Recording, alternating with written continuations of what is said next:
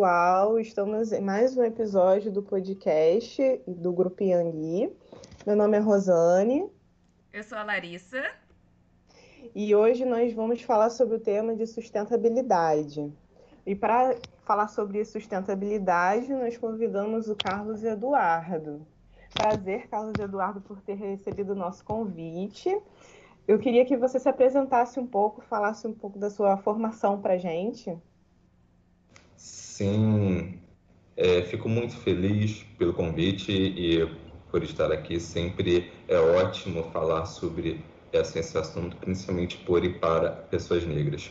É, muito bem, meu nome é Carlos Eduardo, eu tenho 28 anos, eu sou formado em Ciências Ambientais pela Universidade de Brasília, eu sou pós-graduado em Meio Ambiente e Sustentabilidade pela Fundação Getúlio Vargas, eu sou o diretor-geral do projeto Ambiafro e trabalho como é, analista de finanças sustentáveis.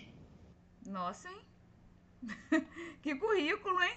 Carlos, vamos começar então. Como que você enxerga a sustentabilidade? Hum, então, isso é uma pergunta muito boa, porque a sustentabilidade, para mim, ela é uma visão mais é, metodológica, mais organizada do que é o meio ambiente em si.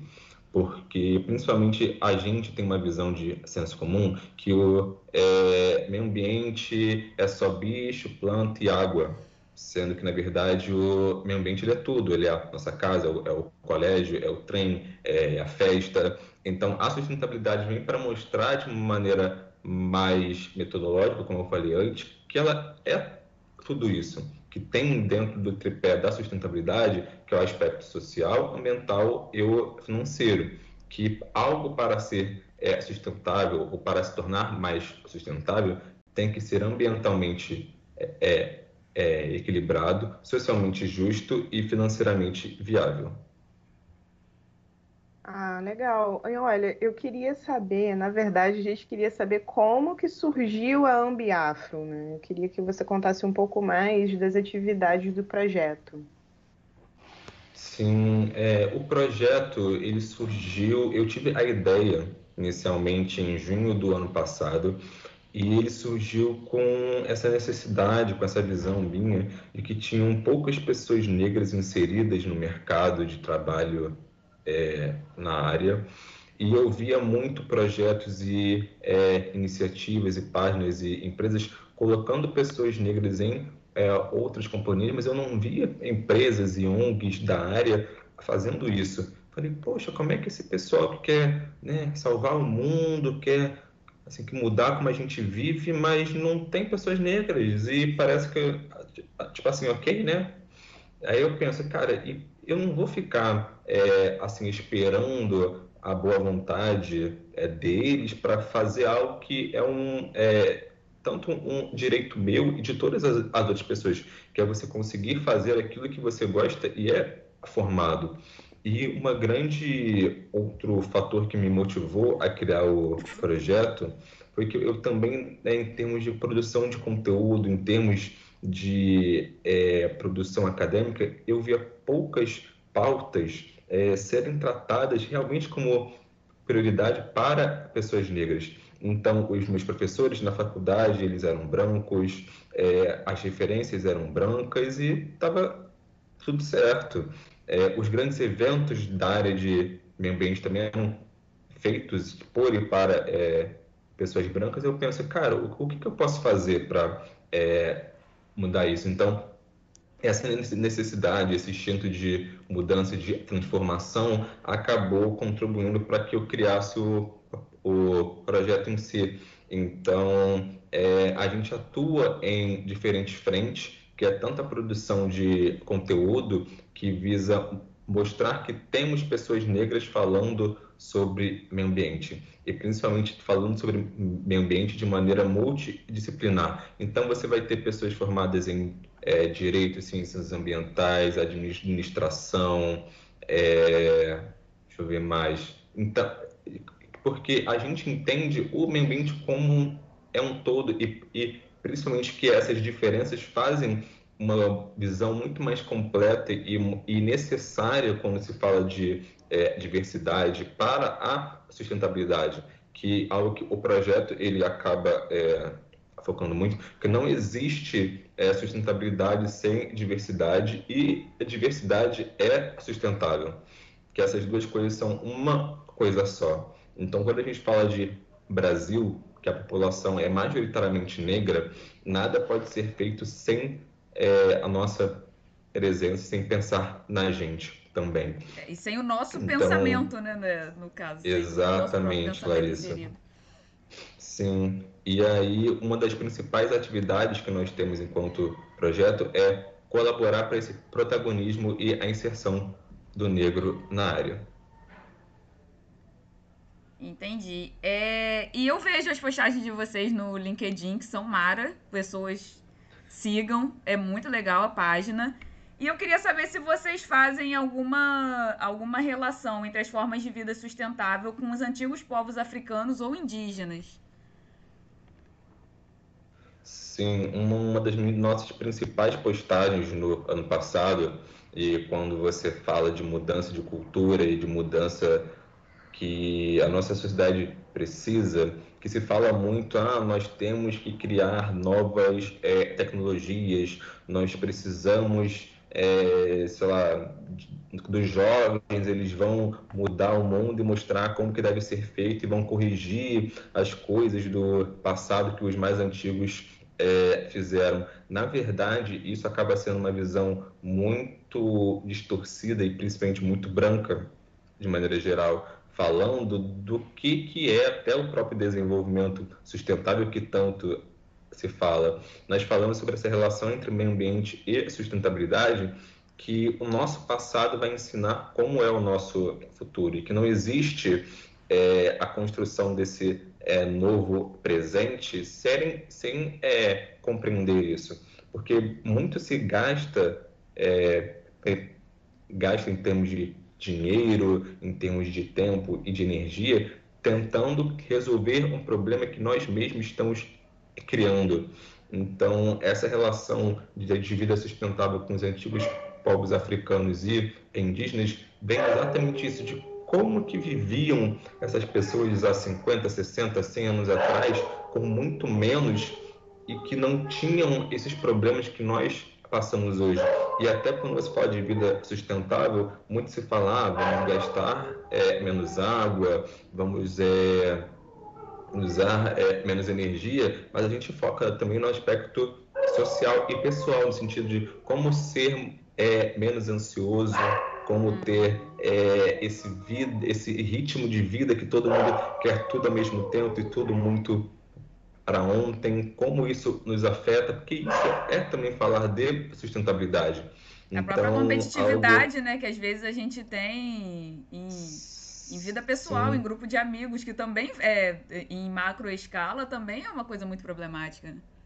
Sim, exatamente, que todo mundo tem que se capacitar tudo ao mesmo tempo, aprender tudo, você não é, é, não é passível de você não saber algo, você tem que saber sempre de tudo ao mesmo tempo. Então, é esse olhar para trás, ele é fundamental, ainda mais quando você fala de é, população negra e indígena, que nós tivemos como um projeto intencional de país essa quebra de conexão com a nossa ancestralidade. Então, retomar isso enquanto construção de país, de é, nação, é fundamental para que nós tenhamos um desenvolvimento é, sustentável. Eu falo muito no, no projeto que não adianta, não vai dar certo e podem tentar de várias outras formas, não tem como você construir um país sem que a população negra esteja no centro das discussões. Porque além de sermos a maioria, nós contribuímos historicamente para praticamente tudo nesse país. Então, até uma frase que eu gosto muito de usar exemplos da, é, da é, cultura pop, que é tudo que tem nós é nós.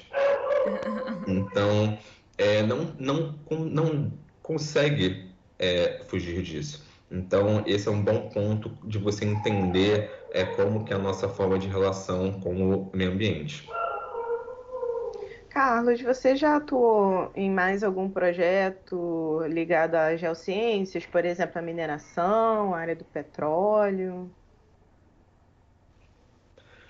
Eu não atuei é, diretamente, digamos assim, em projetos dessa forma. Eu trabalhei mais em termos de pesquisa para pensar e desenvolver é, soluções, principalmente para o setor de é, mineração e óleo e gás, de quais são as alternativas deles para serem mais sustentáveis, porque por serem, digamos assim, os setores é, dentro de um senso comum que mais impactam e principalmente por usarem é, mais os é, recursos naturais finitos no sentido de os minérios não duram para sempre, o petróleo não dura para sempre. Então, e como eles têm um, um impacto e uma importância muito grande é, para o mundo em termos financeiros e sociais, o meu trabalho foi mais em pensar como é que uma indústria de é, siderurgia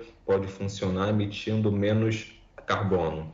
O que, que ela pode fazer para contribuir mais com o desenvolvimento é, sustentável e essas metas maiores, tanto para 2030 e para 2050, para que ela caminhe nesse, é, nessa trajetória de é, impactar menos. Então, é muito importante, muito significativo que essas empresas desse segmento estejam no centro é, dessas discussões porque como elas têm uma importância muito grande, muitas vezes para é, cidades, para países inteiros, elas realmente têm um, uma, é, uma é, relevância muito grande quando você fala de sustentabilidade. O meu doutorado vai um pouco de encontro a essa questão mais sustentável, apesar de talvez não ser tão sustentável. Mas o meu doutorado trata justamente da indústria de petróleo, né? E eu trato dos reservatórios do pré-sal, rochas carbonáticas. Só que como eu faço doutorado na engenharia civil, nossos ensaios são todos destrutivos, né? Então vai ter toda uma manobra para retirar as rochas lá de uma profundidade absurda, é, para recuperar essa rocha, para armazenar e, e, vai cair na minha mão e eu vou destruir tudo, assim. Como eu trato muito de resistência de rocha. Então o meu projeto, a proposta é justamente sintetizar essas rochas em laboratório. É, e como são rochas é, monominerálicas, geralmente, elas são mais fáceis de sintetizar, um pouco mais, né? Então, o, o, a proposta do meu trabalho é justamente essa. Ao invés de, de, de precisar buscar os carbonatos, a gente conseguir, pelo menos para o uso da engenharia civil, conseguir sintetizar em laboratório uma rocha que tenha é, características mais semelhantes possíveis com essas em profundidade mas ele não é, é 100% sustentável, porque tipo, tem cimentação que a gente precisa usar CO2, por exemplo. Precisa usar o dióxido de carbono, não tem jeito. Então, assim. O seu exemplo, Larissa, ele foi é, muito bom, porque se entende é, algo sustentável e a sustentabilidade muito como 8 ou 80. Ou você é ou você não é. Mas algo importante da gente ter noção é que a sustentabilidade é um desenvolvimento, é um processo de amadurecimento em que a empresa ou os certos é, processos, é, certas atividades compreendem é, os seus riscos, as suas é, oportunidades e a partir disso tenta melhorar. Não, a gente não pode ter a compreensão de que, ah, beleza, eu sei que o impacto, eu sei que aquilo que eu faço não é legal e em uma semana eu vou mudar tudo. Não funciona assim. É, muitas vezes é, essas indústrias, como, como a, é, assim, e esse processo, como a é, Larissa falou, existem há 20, 30, 40, 50 anos, então são pessoas, são profissionais muitas vezes que passaram a sua é, vida toda fazendo algo dessa forma e que não vão mudar e não vão é, aprender assim. Entretanto, é uma é, mudança progressiva em que a empresa é, muitas vezes ela é, estabelece metas. Assim, um exemplo, ah, daqui a 10 anos eu vou emitir 20% a menos de é, gás carbônico, eu vou usar, em vez de usar um combustível fóssil, sei lá, como diesel, né, assim que numa máquina, eu vou contratar, eu vou comprar é, painéis solares, eu vou comprar um outro equipamento que tem no, no mercado que demanda é, menos energia e emite menos. Então, a sustentabilidade ela funciona muito como uma mudança de cultura, de mentalidade das pessoas e das empresas, que ela tem que estar no centro do modelo de negócios. Então, somente assim que a gente vai ter as mudanças que realmente precisamos. Entendi. E agora vamos para uma pergunta capciosa. Ela é fácil, mas ela é capciosa. a resposta é fácil, mas é capciosa, né? Carlos, existe ou não existe sustentabilidade no capitalismo? Essa é realmente uma pergunta bem complexa. É, eu acho que ela pode ser pensada e respondida de duas formas. Existir, existe. Se dá certo, é outra história. Sim. E esse é o principal ponto que nós é, devemos entender. Assim, até foi criado um conceito que eu particularmente não concordo, é, que é o capitalismo consciente, para mim, ou uma coisa ou outra. É, é, os dois não dá. Não dá. E principalmente algo que o projeto ele diz muito, que geralmente a sustentabilidade e o capitalismo, os dois foram criados de maneira é, patenteada, digamos assim, por e para pessoas brancas. Então, meio que são pessoas brancas tentando resolver problemas que outras pessoas brancas ou elas mesmas estão fazendo.